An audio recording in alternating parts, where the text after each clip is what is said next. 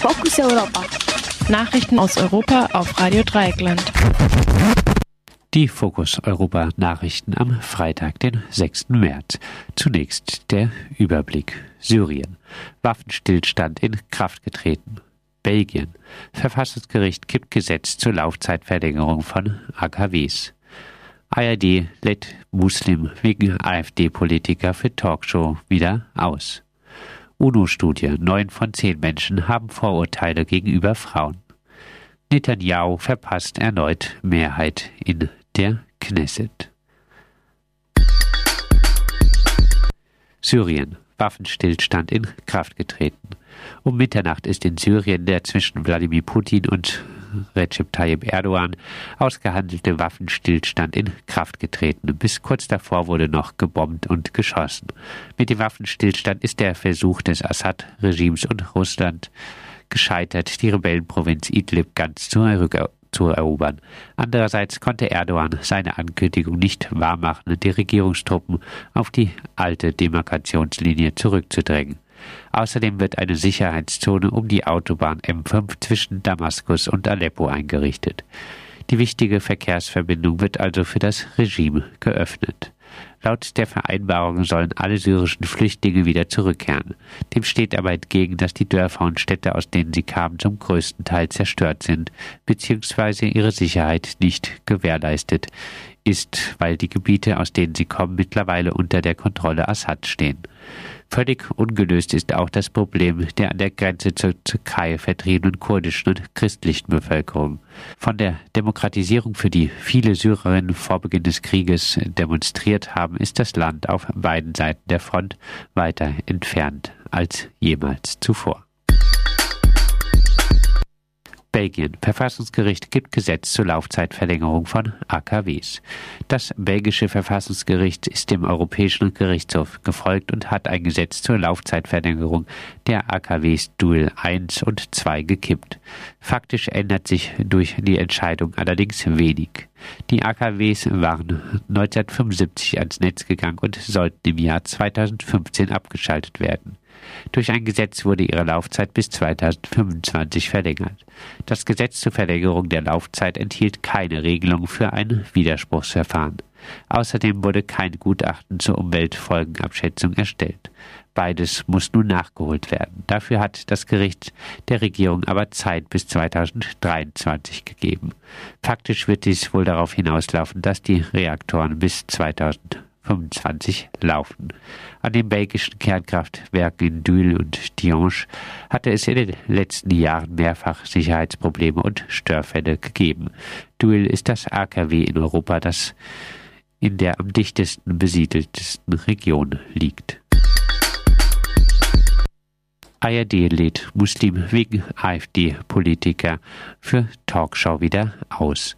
Nach einem Bericht der Frankfurter Rundschau, der sich auf Aussagen des Betroffenen stützt, wurde der Muslim Mohammed Suleiman Malik für eine Talkshow bei Maischberger eingeladen. Malik hatte in Erfurt in Eigeninitiative eine Moschee gebaut. Gegen den Bau der Moschee hat die AfD protestiert. Bereits am 24. Februar wurde er angerufen und zu der Talkshow eingeladen. Malik freute sich. Die Zeitung zitiert ihn mit den Worten Endlich, endlich gibt man uns Migranten Muslimen auch eine Bühne in den Talkshows. Die Freude dauerte nur bis zum gestrigen Donnerstag. Da klingelte bei Malik erneut das Telefon und er wurde ausgeladen. Zur Begründung wurde ihm gesagt, es sollten Bürger zu Wort kommen, die nicht so sehr in der Öffentlichkeit stehen.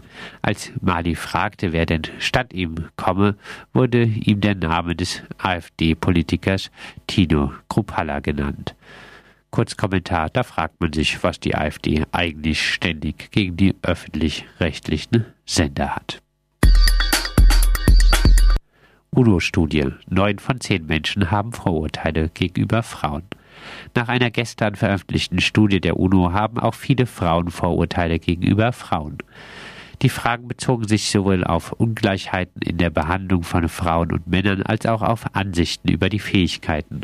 Gefragt wurde zum Beispiel, ob Frauen als politische Führungsfiguren weniger geeignet seien, ob bei drohender Arbeitslosigkeit der Mann eher seinen Job behalten sollte und so weiter.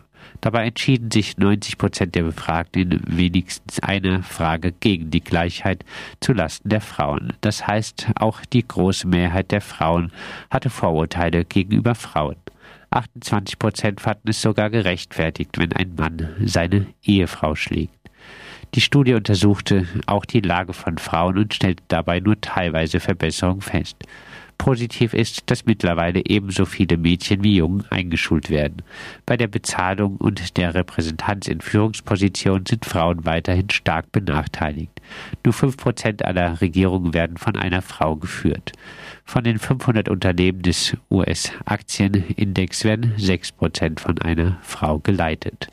Die Befragung wurde in 75 Ländern durchgeführt, in denen 80 Prozent der Weltbevölkerung leben. Netanyahu verpasst erneut Mehrheit in der Knesset. Entgegen ersten Hochrechnungen ist es dem israelischen Regierungschef Benjamin Netanyahu doch nicht gelungen, die Mehrheit der Parlamentssitze zu gewinnen. Netanyahus Likud kam auf 36 Sitze. Das von ihm geführte rechtsreligiöse Bündnis erreichte 58 Sitze. Für eine Mehrheit wären mindestens 61 Sitze notwendig gewesen. Aber auch das Mitte-Links-Bündnis seines Herausforderers Benny Gantz hat keine Mehrheit im neuen Parlament. Damit gibt es auch nach der dritten Wahl innerhalb eines Jahres keine klare Option für eine Regierungsbildung. Indessen steht der rechtslastige Politiker Netanyahu wegen eines Gerichtsverfahrens unter Druck. Netanyahu muss sich in zwei Wochen wegen des Vorwurfs der Bestechlichkeit, des Betrugs und der Untreue vor einem Gericht verantworten. Netanyahu bestreitet die Vorwürfe. Fokus Europa. Nachrichten aus Europa auf Radio Dreieckland.